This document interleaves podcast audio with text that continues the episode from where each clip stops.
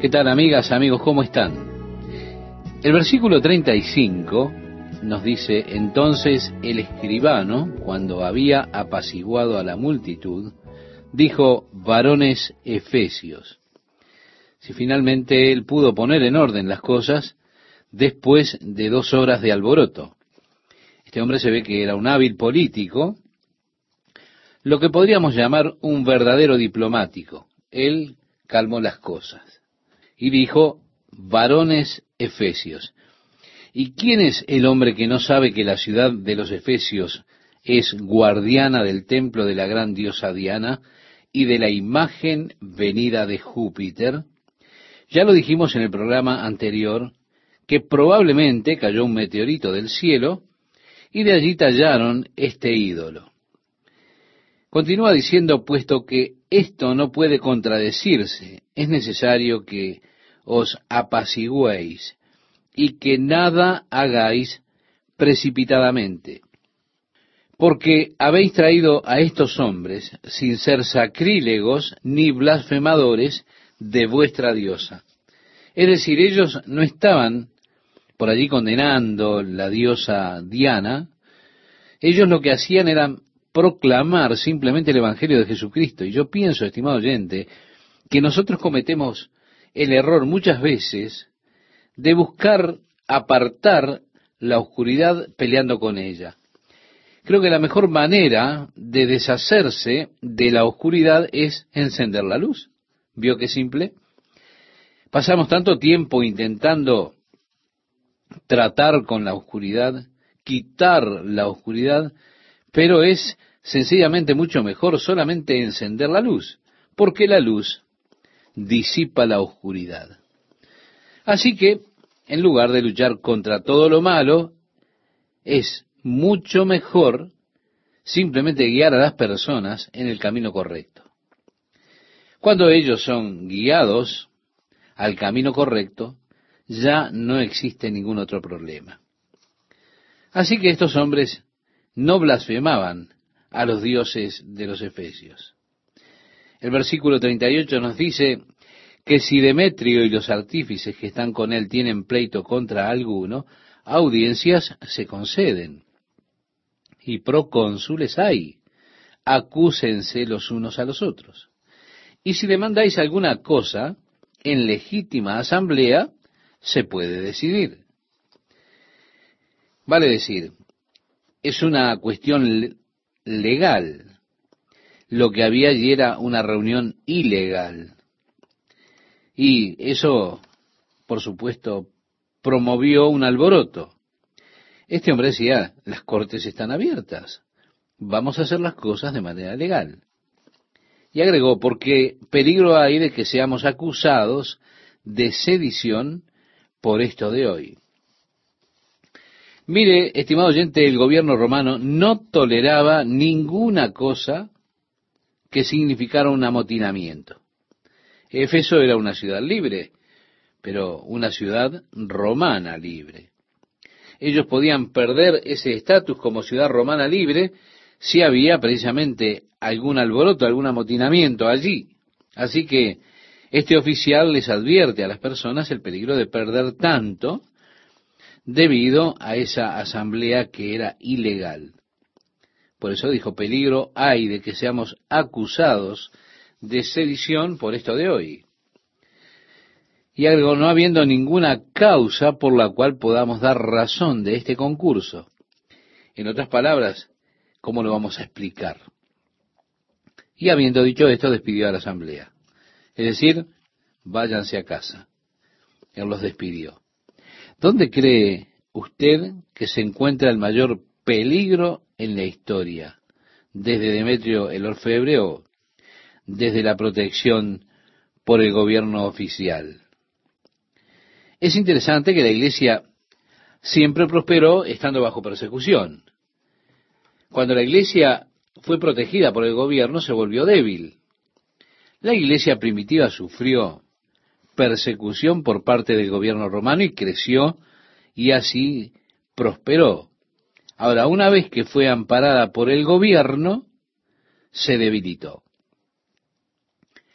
Resulta interesante que la iglesia de Éfeso es aquella a la cual Jesús se dirige en el libro de Apocalipsis, en el capítulo 2, cuando le dice, tengo contra ti que has dejado tu primer amor.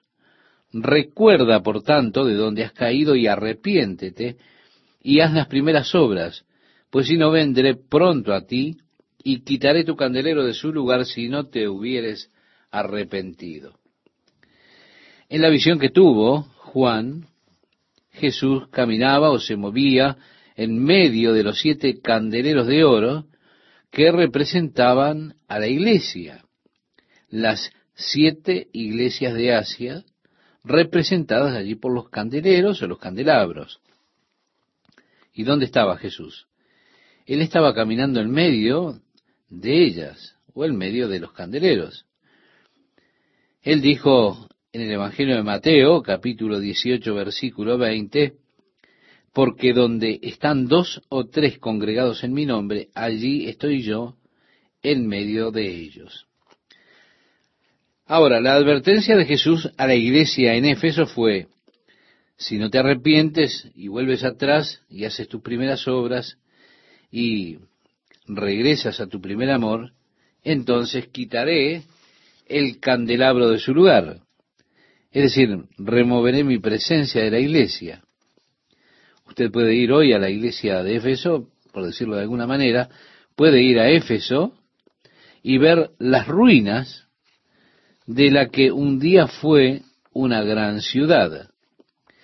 Cerca de allí hay una pequeña villa musulmana, pero no hay un solo cristiano que viva en los alrededores de Éfeso en el día de hoy el candelabro ha sido removido de su lugar, la presencia de Cristo fue quitada de allí. El Señor quiere ser nuestro amor ferviente. Él quiere que nuestro amor sea ferviente, que continúe siéndolo. Es decir, quiere que estemos llenos del Espíritu. Su primer amor, cuando Pablo fue y extendió sus manos, ellos recibieron el Espíritu Santo, recibieron ese amor, ese fervor, esa emoción, y el Evangelio fue esparcido allí. Gradualmente, para el final del primer siglo, estaban avanzando otras fuerzas y la iglesia empezó a perder su vitalidad, es decir, su amor, su poder, hasta que finalmente no hay iglesia allí. Amable oyente, es una advertencia para nosotros, la importancia que tiene que mantengamos ese fervor, ese amor y entusiasmo por las cosas de Jesús. O no permita que el fuego se extinga. Deje que el fuego de Dios queme, arda en nuestros corazones y también en nuestras vidas Mientras nosotros buscamos alcanzar nuestra Jerusalén, nuestras Judeas, nuestras Samarias y hasta los confines de la tierra con y por Jesucristo.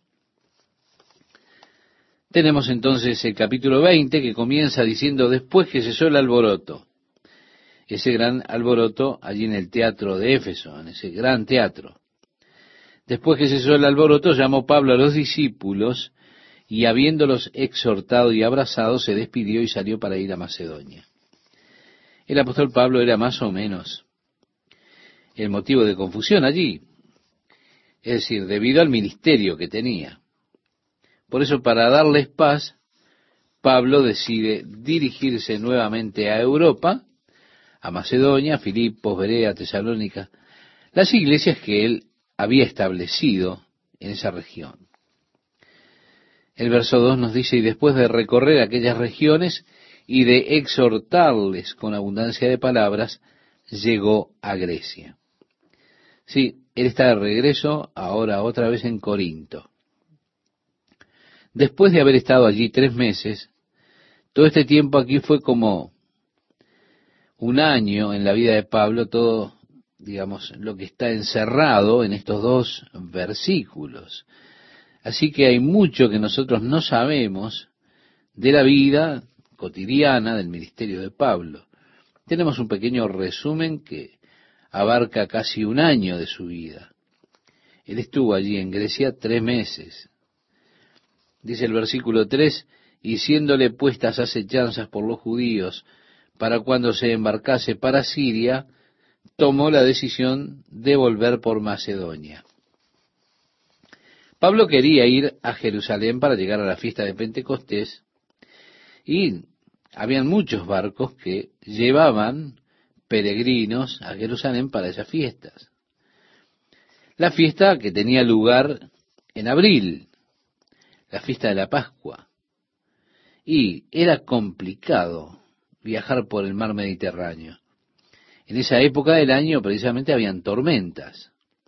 Así que ellos siempre intentaban ir a la fiesta de Pentecostés porque era mejor navegar en junio que en abril. Y allí estaban esos barcos que llevaban a todos estos judíos que querían unirse al peregrinaje hacia Jerusalén para la fiesta, porque la ley requería que ellos estuvieran en Jerusalén para la fiesta. Ellos se presentaban entonces ante Dios y si estaban viviendo a cierta distancia, ellos tenían que intentar llegar, estar en la fiesta. No para las tres fiestas, pero al menos para una. De esa forma Jerusalén siempre estaba llena de gente para las fiestas, gente que venía de todas partes del mundo de entonces para estar allí precisamente durante esos días de fiesta. Hubo un complot. Ellos imaginaban que si Pablo tomaba un barco, estarían en medio del Mediterráneo, y en medio de la noche lo tomarían, lo tiraban por la borda y nadie se iba a dar cuenta. Es decir, estaban complotando para matar a Pablo mientras él iba de regreso para la fiesta de Pentecostés en Jerusalén. Pablo se enteró de eso. De allí que él decidió tomar un curso más sabio y regresó por el camino a través de Macedonia, por Asia, digamos, abrazando la costa. ¿Por qué? Porque uno deliberadamente no se pone en peligro. Dios nos ha dado cerebro y Dios pretende que lo usemos. Así que si usted está consciente de alguna dificultad, un problema de este tipo, o por el estilo, usted no se va a poner deliberadamente en peligro y le va a decir, bueno, Señor, estoy en peligro, así que cuida tú de mí. No es por esto que Dios le dio a usted un cerebro, claro que no, no es para eso. El versículo 4 dice, le acompañaron hasta Asia Sopater, que no sabemos quién era, es el único lugar en la Biblia que aparece este hombre, Así que no sabemos nada de él excepto que era de Berea. Aristarco y segundo de Tesalónica. Aristarco aparece en dos lugares más en los saludos de Pablo, por eso vemos que era un compañero de viaje de Pablo. Agrega también Gallo de Derbe. Hay otro que se llama Gallo también, que es de Corinto. Tenemos cerca de tres hombres con este nombre en la Biblia.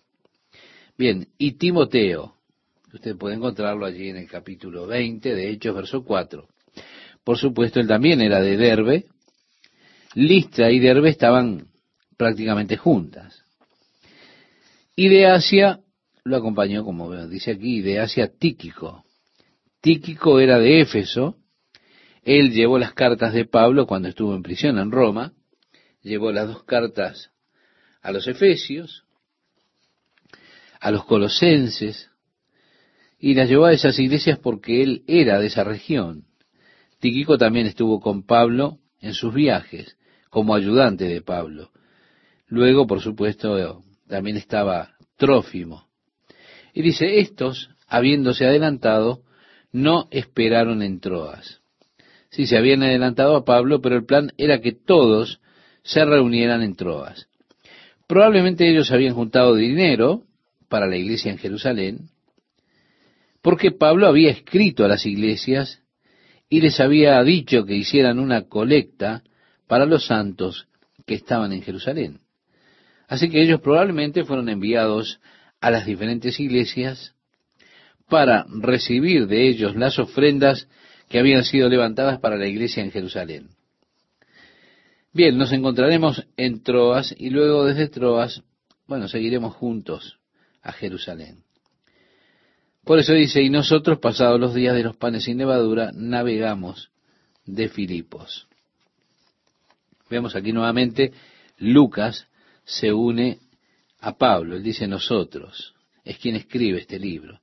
Por un tiempo Lucas no estuvo con Pablo, pero cuando Pablo dejó Filipos, o cuando, mejor dicho, llega a Filipos, Lucas se une con él nuevamente. Así que tenemos este pronombre nosotros, pronombre personal.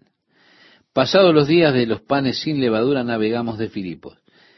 Es decir, luego de la Pascua y la fiesta de los panes sin levaduras, ¿qué ocurre en abril? Y en cinco días nos reunimos con ellos en Troas. Vale decir, cruzaron esa parte del mar Egeo en cinco días. Agregó, donde nos quedamos siete días. El primer día de la semana reunidos los discípulos para partir el pan. Bien, estimado oyente, esto es una indicación de que es probable que allí en la iglesia de los gentiles comenzaran a reunirse los domingos. Se reunieron el primer día de la semana. Cuando Pablo les escribe a los Corintios, en la primera carta, el capítulo 16, versículo 2, él dice, cada primer día de la semana cada uno de vosotros ponga aparte algo según haya prosperado. Guardar el día de reposo, el día de reposo era un pacto que Dios estableció, pero con Israel. Dios estableció muchos pactos. Por ejemplo, un pacto con Noé. La señal de ese pacto fue lo que conocemos como el arco iris que aparece en el cielo. Él dijo con ese pacto a Noé, no destruiré nuevamente el mundo por agua. La señal del pacto fue que Dios colocó el arco iris en el cielo. Esa fue la señal. Dios también estableció un pacto con Abraham que de su descendencia vendría el Mesías. Y la señal de ese pacto fue la circuncisión. Ahora Dios establece un pacto con la nación de Israel. Ese pacto fue la ley, la ley de Moisés. El pacto fue, si ustedes guardan esta ley, estos estatutos, los mandamientos, entonces yo seré su Dios y ustedes serán mi pueblo, y la señal de ese pacto era guardar el día de reposo. Dios dice en Éxodo, en el libro de Éxodo, capítulo 31, versículos 16 y 17, que este será un pacto entre Dios e Israel para siempre. Pero reitero, era un pacto con la nación de Israel, no con la iglesia. Los gentiles, realmente, es decir, aquellos que no son de Israel, realmente no están bajo ese pacto. Nosotros estamos bajo un nuevo pacto que Dios ha establecido a través de la sangre de Jesús. Recuerde usted que Jesús dijo cuando tomó la copa, este es el nuevo pacto en mi sangre, la cual es derramada para remisión de pecados. Así que Dios ha establecido con nosotros un nuevo pacto por medio de la sangre de Jesucristo. El día de reposo, reiteramos, era un pacto con la nación de Israel. Por eso yo pienso que existe algún error en algunas iglesias que insisten en guardar el día de reposo insisten en adorar a Dios el día sábado. La Biblia dice que si usted guarda toda la ley pero viola un solo punto, es culpable de toda la ley. Y dice también porque todos los que dependen de las obras de la ley están bajo maldición. Pues escrito está, maldito todo aquel que no permaneciere en todas las cosas escritas en el libro de la ley para hacerlas. Por eso parece que en la historia primitiva de la iglesia, ellos comenzaron a reunirse el primer día de la semana, vale decir el domingo. Por eso aquí nos encontramos con este tema, el primer día de la semana, y los discípulos reuniéndose para partir el pan. Y Pablo, como dice el versículo 7, les enseñaba habiendo de salir al día siguiente. Era la última oportunidad que tenía para estar con ellos. Dice, y alargó el discurso hasta la medianoche, y había muchas lámparas en el aposento alto donde estaban reunidos. Y un joven llamado Utico, que estaba sentado en la ventana, rendido de un sueño profundo, por cuanto Pablo disertaba largamente, vencido del sueño cayó del tercer piso abajo y fue levantado muerto. Las personas allí tenían, hacían un gemido especial cuando alguien moría. Era algo tradicional, un gemido muy quejoso que ellos hacían. Por eso cuando las mujeres vieron a este joven sin vida, comenzaron a gemir. Y dice el versículo 10, entonces descendió Pablo y se echó sobre él y abrazándole dijo, no os alarméis. Literalmente Pablo estaba diciendo, no hagan tanto alboroto por esto, quiero decir, saquen esos gemidos de aquí, pues está vivo. Después de haber subido y partido el pan y comido, habló largamente hasta el alba y así salió. Es decir, volvió al tercer piso, donde se estaban reuniendo, él bajó, se echó sobre el muchacho y después regresó nuevamente. Y se quedó toda la noche con sus compañeros. Y llevaron al joven vivo y fueron grandemente consolados. Sí, ellos realmente fueron consolados, porque este muchacho, en lugar de estar muerto, estaba con vida. Es un gusto estar con ustedes, amigas y amigos. Este versículo 13 nos dice, nosotros, adelantándonos a embarcarnos, navegamos a Asón para recoger allí a Pablo, ya que así lo había determinado, queriendo él ir por tierra. De Troas a Asón hay aproximadamente unos 48 kilómetros en barco. Usted tenía que hacer un rodeo para llegar allí. Pablo entonces decidió ir caminando a través del país. Caminando son solamente 32 kilómetros. Así que él hizo esto probablemente porque quería estar solo. Quizá él estaba un poco perturbado, quería ir a Jerusalén, era su deseo, su intención. Con todo eso es advertido por el Espíritu de Dios de que Jerusalén no habría de ser un lugar amistoso para él. Habría persecución, ataduras, aprisionamiento, aflicciones. Quizá por eso él quería estar un tiempo a solas con el Señor. 32 kilómetros para caminar es un buen trecho para ordenar las ideas. Así que él dice, bueno, ustedes tomen el barco que hace la travesía alrededor y nosotros nos encontramos en Azón. Así que él caminó 32 kilómetros y cuando llegaron a Asón, lo recogieron en ese lugar. Cuando se reunió con nosotros en Asón, continúa diciendo el texto, tomándole a bordo vinimos a Mitilene. Navegando de allí al día siguiente, llegamos delante de Quío, y al otro día tomamos puerto en Samos. Y habiendo hecho escala en Trogilio, al día siguiente llegamos a Mileto, porque Pablo se había propuesto pasar de largo a Éfeso. Bien, Éfeso estaba río arriba de Mileto. Mileto estaba en la costanera. De Mileto a Éfeso había unos 45 kilómetros, de modo que Pablo no quería tomarse todo el tiempo para irse hasta Éfeso, quería encontrarse con ellos, pero no iría hasta allí.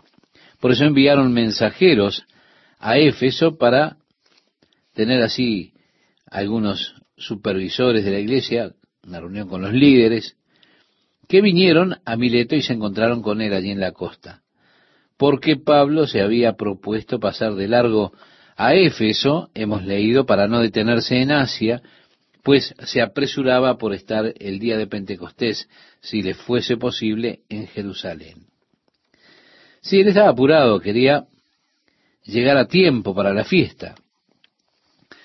Y entonces leemos, enviando pues desde Mileto a Éfeso, hizo llamar a los ancianos de la iglesia. Cuando vinieron a él les dijo, vosotros sabéis cómo me he comportado entre vosotros todo el tiempo, desde el primer día que entré en Asia. Vale decir, ustedes saben que desde la primera vez que vine, conocen la clase de vida que viví entre ustedes. Pablo describe cómo vivía él lo dice a continuación, sirviendo al Señor con toda humildad. Qué tremenda característica. Parece aparecer allí un rasgo característico que con frecuencia resulta la marca de una persona usada por Dios. Una especie de actitud austera, una especie de actitud enaltecida, donde comienzan a aislarse a ellos mismos de las personas y comienzan a tener un sentido de importancia propia, no es lo que pasa con Pablo. ¿Se da cuenta?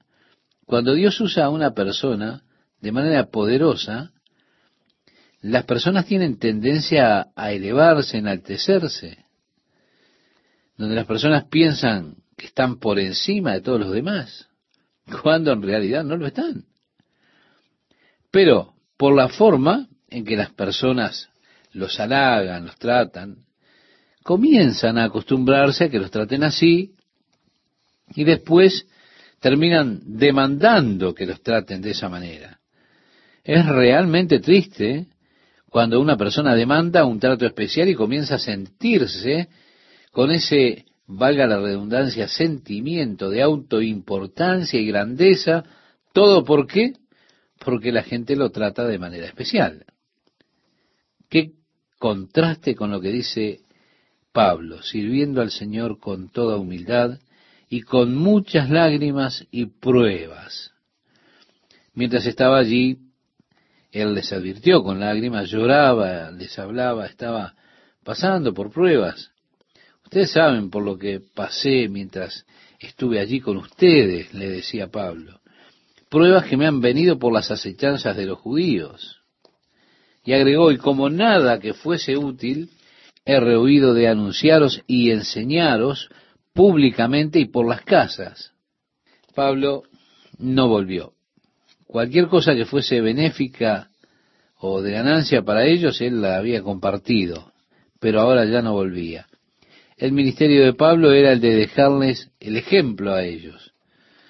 Es decir, les estaba diciendo, les he mostrado por el modo en que vivo, mi ejemplo.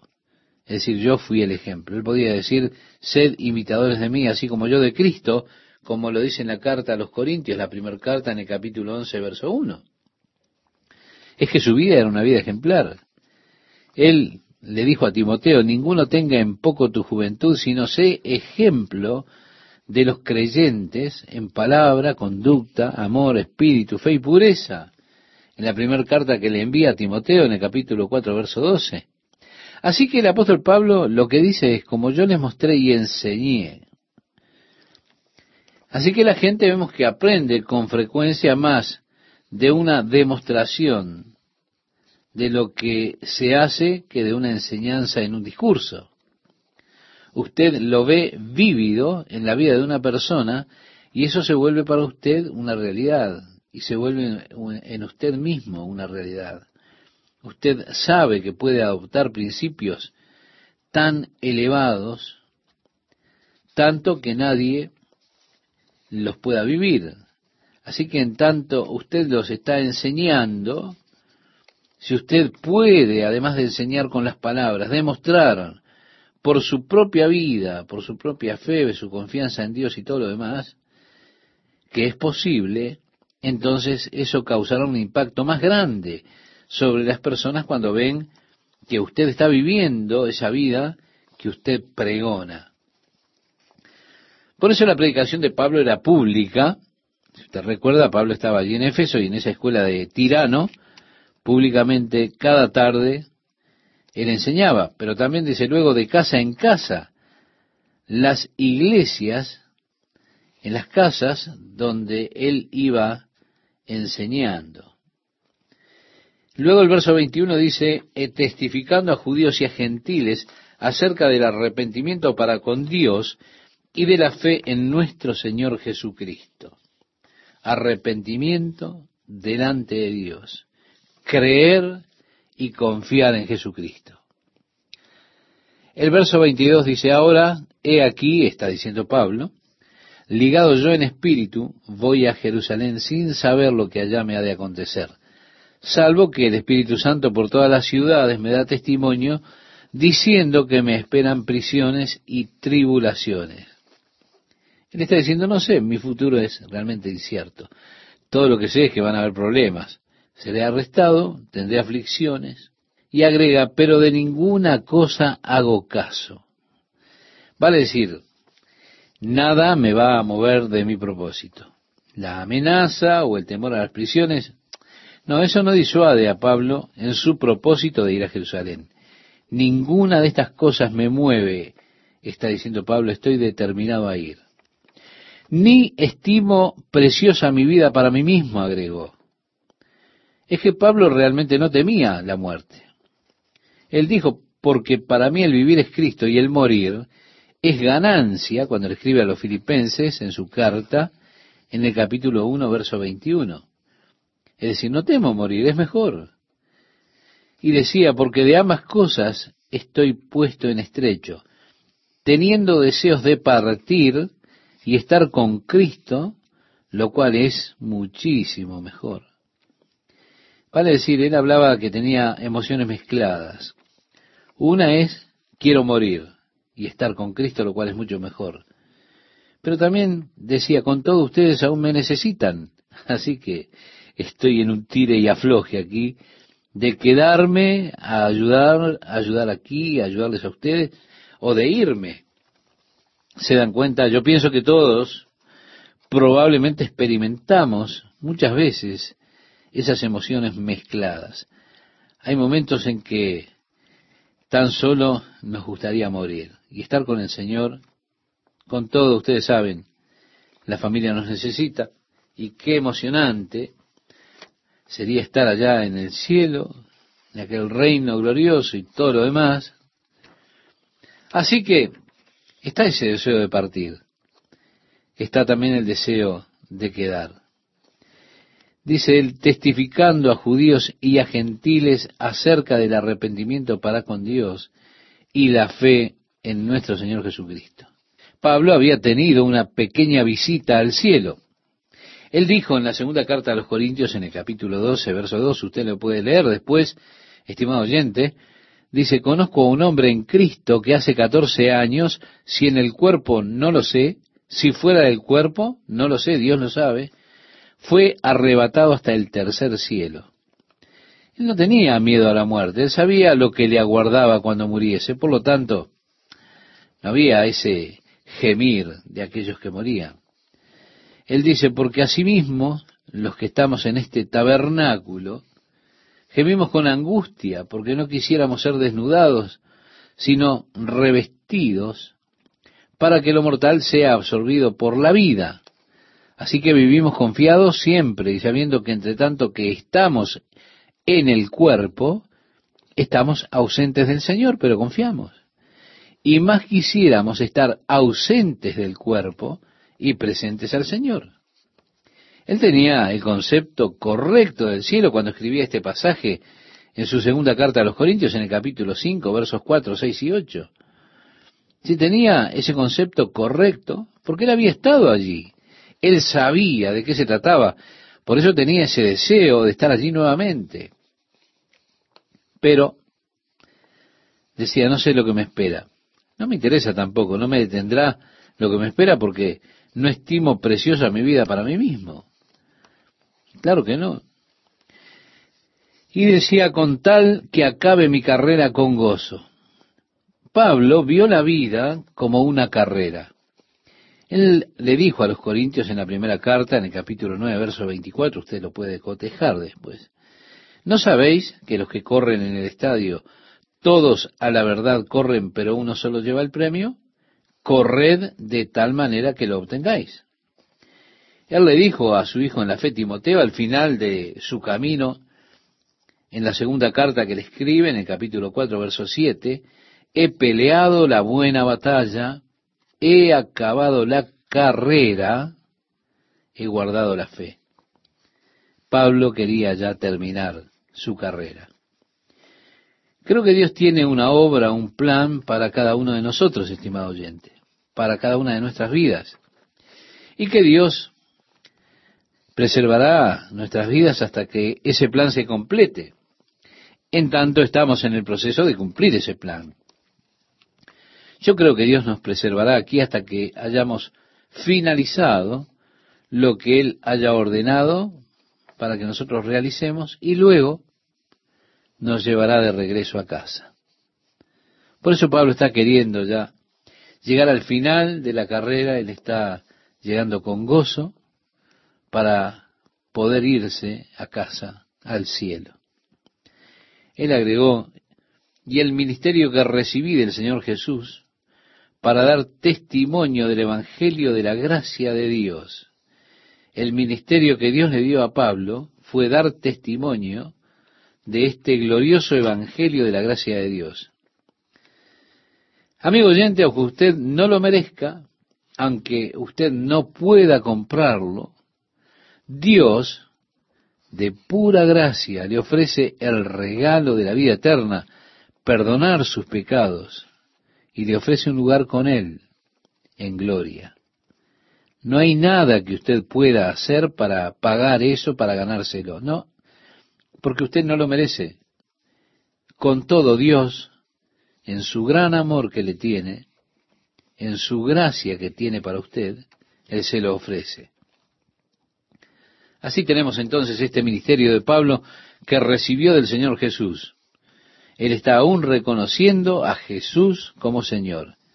Y agrega el, verso 25, nos lo dice, y ahora he aquí, yo sé que ninguno de todos vosotros, entre quienes he pasado predicando el reino de Dios, verá más mi rostro.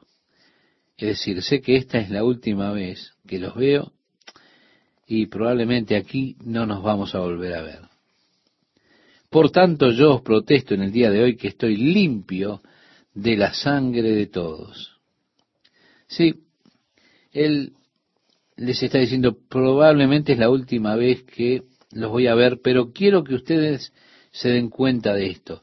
Yo estoy limpio de la sangre de todos ustedes. Quiero que registren eso, estoy limpio. ¿Por qué? Lo dice a continuación, porque no he rehuido anunciaros todo el consejo de Dios. Sí, les declaré todo el consejo de Dios, por eso estoy limpio. Ahora la responsabilidad de ustedes. Ustedes ya han escuchado por mis labios todo el consejo de Dios. Por tanto, mirad por vosotros, agregó, y por todo el rebaño en que el Espíritu Santo os ha puesto por obispos, para apacentar la iglesia del Señor, la cual él ganó por su propia sangre. Escuchen, Dios les ha puesto como pastores sobre su rebaño. Miren que puedan alimentarlos. Porque, decía Pablo, yo sé que después de mi partida entrarán en medio de vosotros lobos rapaces que no perdonarán el rebaño, y de vosotros mismos se levantarán hombres que hablen cosas perversas para arrastrar tras de sí a los discípulos. Y estimado oyente, una de las tragedias de la iglesia son los lobos que entran, pero que no lucen como lobos. Jesús dijo, guardaos de los falsos profetas que vienen a vosotros con vestidos de ovejas, pero por dentro son lobos rapaces. En el Evangelio de Mateo capítulo 7, verso 15, lo puede leer. ¿Sí? Aún desde dentro de la iglesia están aquellos que quieren llamar la atención, que quieren posición, quieren poder y se levantan hablando cosas perversas para atraer la atención de las personas a ellos mismos, pervirtiendo el Evangelio de Dios. Eso nos ha pasado a nosotros aquí en Calvary Chapel, en muchas ocasiones. Algunas personas vinieron solamente tratando de dejar vacío el rebaño. Dice aquí, por tanto, velad acordándoos que por tres años de noche y de día no he cesado de amonestar con lágrimas a cada uno. El pueblo de Israel llamaba a Jeremías el profeta llorón. Bueno, Pablo podía clasificar quizá con ese título también, porque él dice, tres años de noche y de día les advertí con lágrimas. Él agregó, y ahora hermanos, sí, me habré ido, no habré de estar más con ustedes, es probablemente que esta sea la última vez que nos veamos el uno al otro, así que os encomiendo a Dios y a la palabra de su gracia, dice el texto, que tiene poder para sobreedificaros y daros herencia con todos los santificados. Él les está diciendo, los pongo en las manos de Dios. Sé que andan lobos por ahí que van a tratar de destruirlos. Están aquellos dentro del rebaño que tratarán de ganar preeminencia, de dominar y gobernar sobre los otros. Así que los encomiendo a Dios, los pongo en las manos de Dios. Y la palabra de la gracia de Dios que puede edificarlos, hacerlos fuertes y darles herencia entre los santificados, la herencia del pueblo de Dios. Bien decía Juan, amados, ahora somos hijos de Dios y aún no se ha manifestado lo que hemos de ser, pero sabemos que cuando Él apareciere, seremos semejantes a Él porque le veremos tal como Él es. ¿Sí? Así decía Juan en su primera carta, Usted puede leerlo en el capítulo 3, versículo 2. En la carta a los romanos decía Pablo, y si hijos también herederos, herederos de Dios y coherederos de Cristo. Pablo continúa testificando con ellos, diciéndole que no había codiciado nada de, de ellos. También sigue diciéndoles que para lo que le ha sido necesario a él y a los que estaban con él, sus manos le habían servido, en el verso 34. Pablo trabajó como fabricando carpas, ¿verdad? Allí en Éfeso. Así que él trabajó con sus manos para proveer sus necesidades. Él agregó, en todo se ha enseñado que trabajando así se debe ayudar a los necesitados. En otras palabras, nuevamente les estaba mostrando y enseñando. ¿Se da cuenta? Él había sido un ejemplo para ellos le dice, y recordar las palabras del Señor Jesús en el verso 35, que dijo, más bienaventurado es dar que recibir. Cuando hubo dicho estas cosas, se puso de rodillas y oró con todos ellos. ¿Puede ver esta imagen, estimado oyente? Este panorama. ¿Puede usted verlos allí en la playa? Pablo, todos los que están con él, Trófimo y los demás. Se encamina a la nave, están listos para partir. La nave está esperando allí. Y Pablo está con los ancianos de Éfeso, esos hombres. Allí están todos arrodillados en la playa orando juntos. Ah, qué hermosa fotografía, ¿verdad? Yo amo eso así. Entonces hubo gran llanto de todos, y echándose al cuello de Pablo le besaban. Qué momento emotivo para ellos, ¿verdad?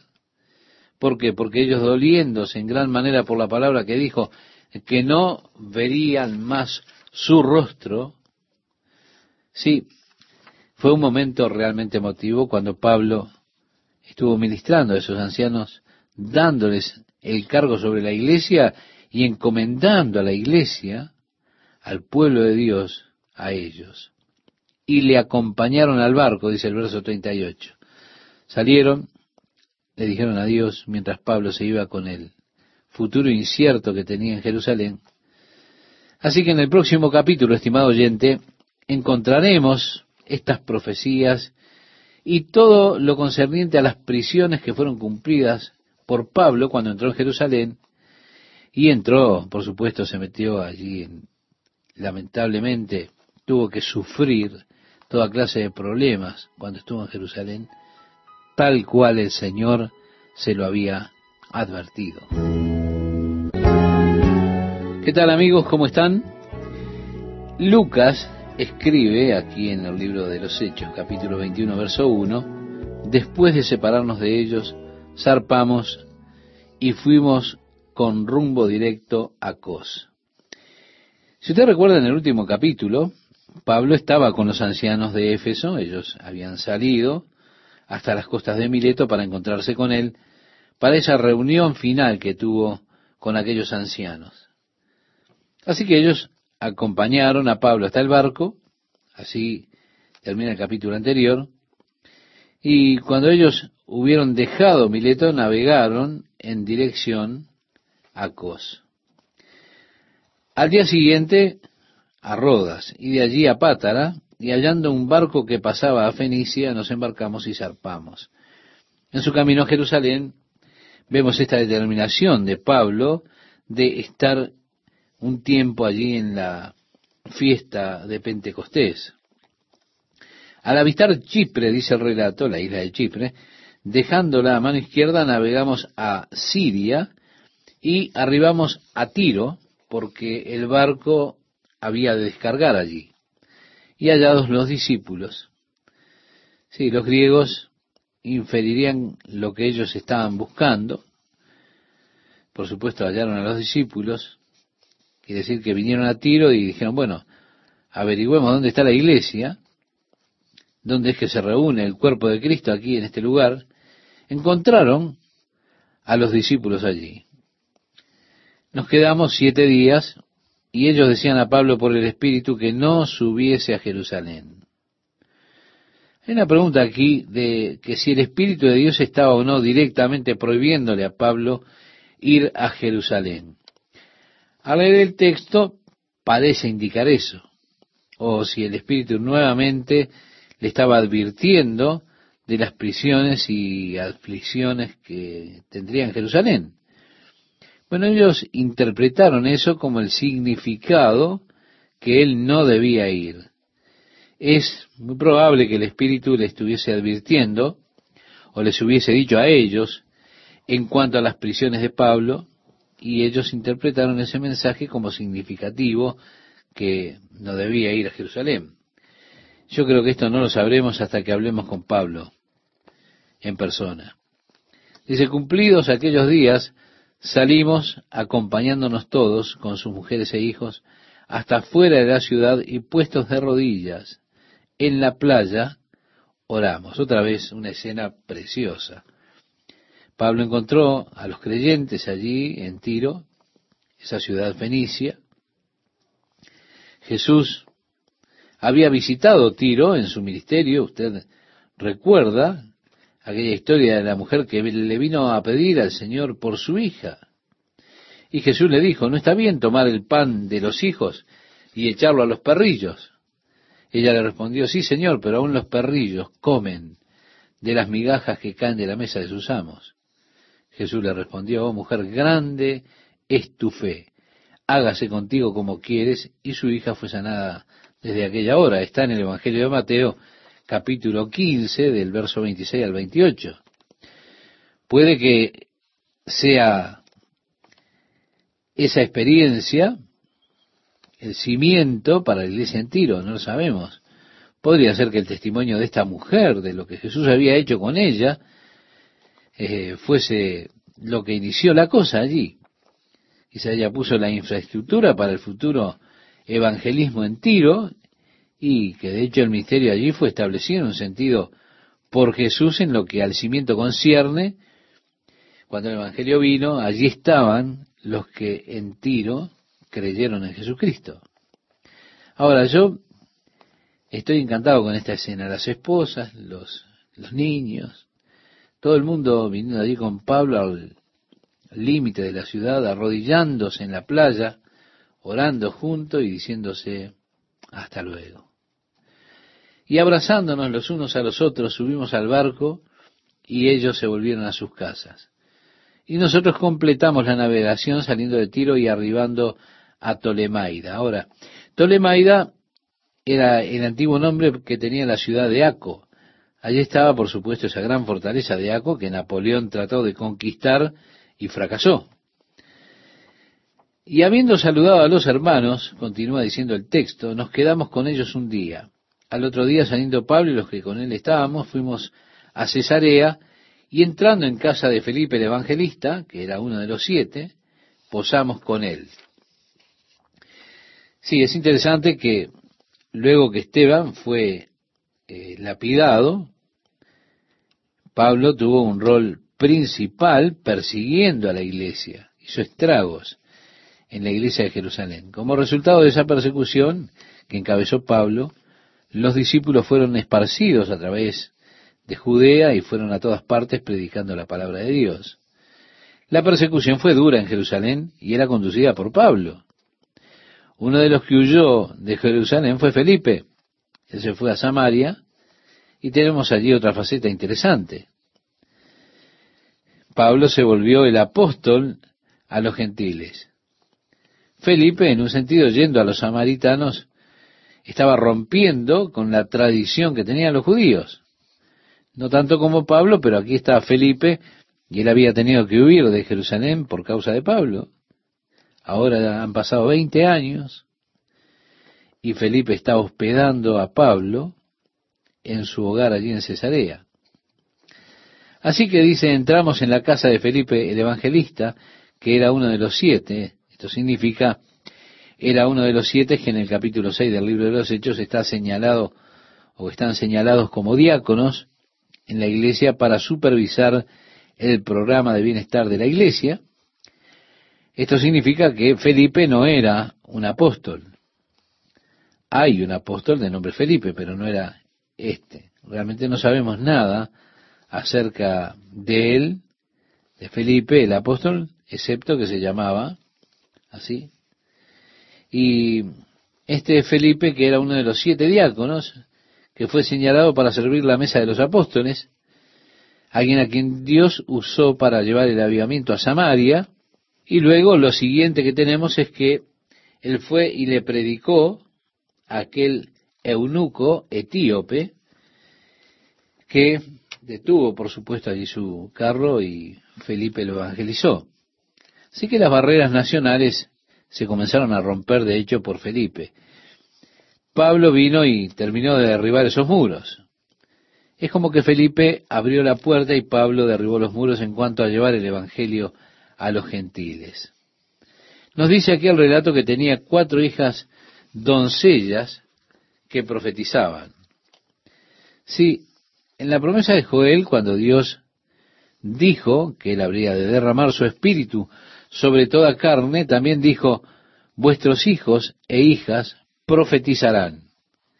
Así que vemos que las hijas de Felipe tenían este don de profecía. Y permaneciendo nosotros allí algunos días, descendió de Judea un profeta llamado Agabo. Eh, nosotros hablamos de Agabo allí en el libro de los Hechos, él había predicho ya un hambre que vendría sobre la tierra y esa hambre tuvo lugar, así que era notorio como un verdadero profeta de Dios. Dice, quien viniendo a vernos, tomó el cinto de Pablo y atándose los pies y las manos dijo, esto dice el Espíritu Santo, así atarán los judíos en Jerusalén al varón de quien es este cinto y le entregarán en manos de gentiles. Sí, le entregarán en manos de los gentiles. Él profetizó el aprisionamiento de Pablo, que sería atado y entregado a los gentiles.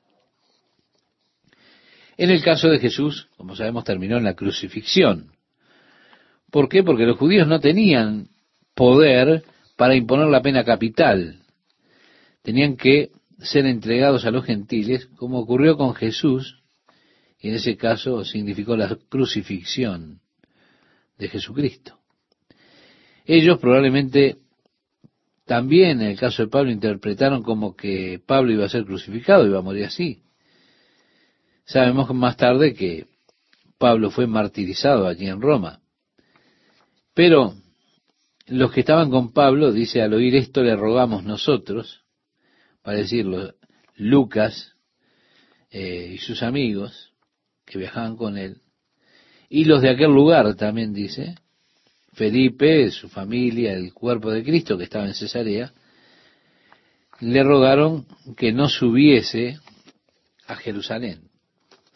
Sería por supuesto interesante saber si Cornelio estaba todavía en Cesarea en ese tiempo y si había un poco de mezcla entre gentiles creyentes y judíos creyentes.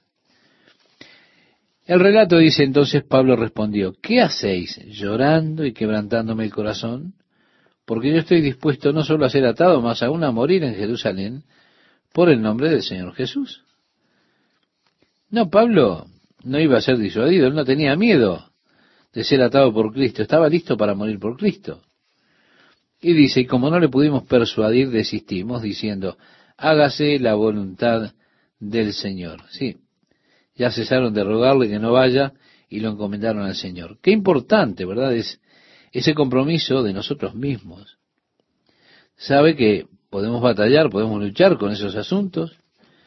Cuando es obvio que las cosas no van a cambiar, entonces lo más sabio que podemos hacer simplemente es encomendarlo a Dios.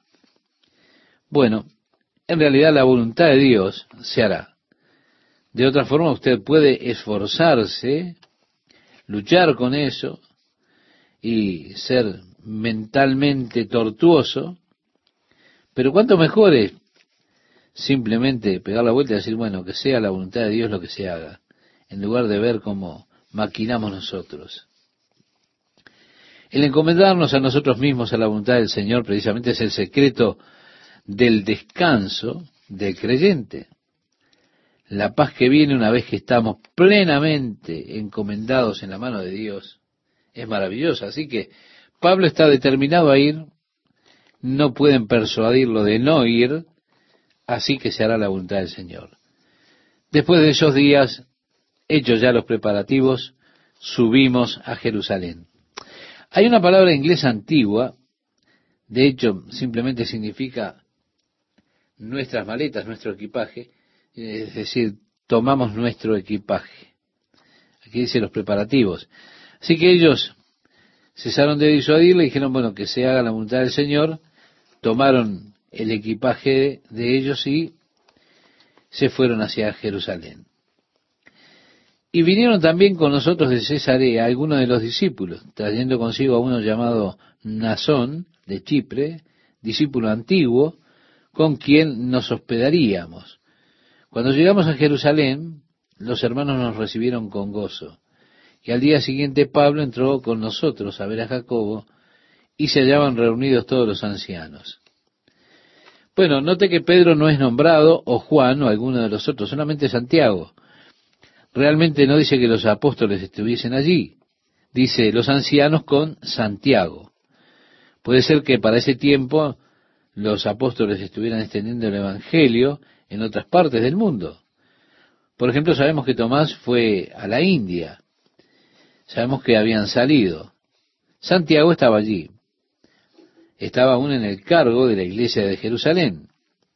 Así que Pablo prosigue, va a encontrarse con él y con los ancianos de la iglesia, y dice el texto, a los cuales, después de haberle saludado, les contó una por una las cosas que Dios había hecho entre los gentiles por su ministerio. Cuando ellos lo oyeron, glorificaron a Dios. Pero después comenzaron a ponerle alguna carga sobre Pablo. Y se glorificaron a Dios y le dijeron, ya ves, hermanos, cuántos millares de judíos hay que han creído y todos son celosos por la ley. Pero se les ha informado en cuanto a ti que enseñas a todos los judíos que están entre los gentiles a apostatar de Moisés diciéndoles que no circunciden a sus hijos, ni observen las costumbres. Es decir, ahora hemos tenido problemas. Hay muchos judíos ahora que creen aquí en la iglesia, pero están siguiendo las costumbres de Moisés y escuchan acerca de lo que tú estás diciéndole a los judíos que andan por allí, que están por las diferentes partes del mundo, que no necesitan circuncidar a sus hijos ni seguir sus costumbres. Por eso cuando ellos escuchen que estás por aquí, van a venir todos y se van a crear, se van a formar algunos problemas. Entonces le dijeron, Pablo, haz pues esto que te decimos. Hay entre nosotros cuatro hombres que tienen obligación de cumplir voto. Tómalos contigo, purifícate con ellos. Es decir, pasa por los ritos de purificación, de acuerdo a la ley de Moisés, con ellos y paga sus gastos para que se rasuren la cabeza y todos comprenderán que no hay nada de lo que se les informó acerca de ti, sino que tú también andas ordenadamente guardando la ley. Pero de hecho le están pidiendo a Pablo que más o menos comprometa su posición. Pablo sabía que los rituales judíos no hacían ni podían hacer a una persona justa. Él confiaba en la justicia de Cristo por medio de la fe. Él había estado una vez en toda esta escena ritual, había pasado por esos rituales, pero él había sido librado del ritualismo. Ahora, había muchos judíos en la iglesia que habían creído en Cristo, pero todavía estaban siguiendo esas antiguas costumbres, esos rituales judíos. Y por temor de que Pablo pudiera formar o crear una división real en el cuerpo de Cristo allí, ellos le pidieron a Pablo que eh, pasase por los ritos de purificación y patrocinara a esos cuatro que también querían tomar el voto del nazareato. Durante el tiempo del nazareato ellos no podían trabajar, así que él tenía que pagar sus gastos. Luego, cuando la gente venía, ellos decían, oh, Pablo es todavía un buen judío. Miren, él está pasando por estos ritos de purificación y además está patrocinando a estos otros. Es un buen chico judío. Es decir, una forma para mantener la paz. Pablo tenía un deseo tremendo de alcanzar a los judíos. Él cuando le escribe a la carta a los romanos, les habla de su gran carga por los judíos y dice, porque yo deseara yo mismo ser separado de Cristo por amor a mis hermanos, los que son mis parientes según la carne. Si pudiese ganarlos para el Señor, era intenso el deseo de ganar a sus hermanos de nación, a sus hermanos judíos para el Señor. Él, como decía en ese pasaje, el mismo igual desearía ser maldito con tal de ganar a los hermanos, sus parientes, para Cristo. Deseaba eso, tan solo si pudiese traer a sus hermanos del Señor. Mire qué compromiso. Era el de Pablo, era un compromiso de verdadero amor. En lugar de discutir, de hacer alguna escena allí, él consintió en hacer eso que le pidieron. Y vemos nuevamente lo que pasa conforme a la filosofía, cuando le escribe a los romanos, él dice, si es posible, en cuanto dependa de vosotros, estad en paz con todos los hombres. En otro lugar, Pablo dijo, me he hecho a los judíos como judío para ganar a los judíos, a los que están sujetos a la ley, aunque yo no esté sujeto a la ley, como sujeto a la ley, para ganar a los que están sujetos a la ley. A los que están sin ley, como si yo estuviera sin ley, no estando yo sin ley de Dios, sino bajo la ley de Cristo, para ganar a los que están sin ley me he hecho débil a los débiles para ganar a los débiles. A todos me he hecho de todo para que de todos modos salve a algunos. Ahora, quiero decir que él no siguió los rituales judíos, podía mezclarse con los gentiles y no seguir aquello que era conocido como kosher. ¿Qué quiero decir? Quiero decir que él podía comer jamón tranquilamente, o lo que sea cuando él estaba con los gentiles. Pero cuando estaba con los judíos, para que no se ofendiesen, bueno, vamos a comer comida kosher.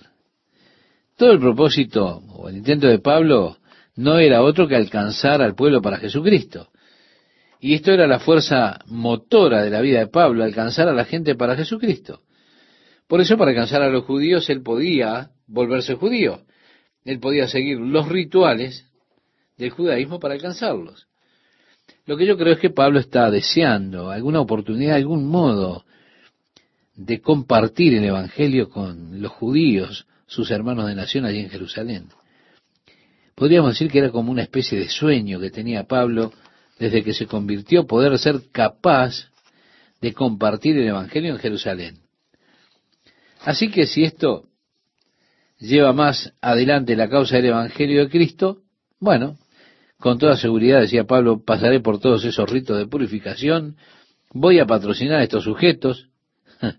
Así que ellos le dijeron a Pablo, pero en cuanto a los gentiles que han creído, nosotros les hemos escrito determinando que no guarden nada de esto, solamente que se abstengan de lo sacrificado a los ídolos, de sangre, de ahogado y de fornicación. En otras palabras, reconocemos que los gentiles no tienen que hacer nada de esto de la ley de Moisés. Pero Pablo, tú eres un judío y los judíos te van a estar mirando. Tú no eres un gentil, tú eres un judío, por lo tanto, nosotros esperamos que cumplas con estos rituales y estas costumbres de la ley por causa de ellos.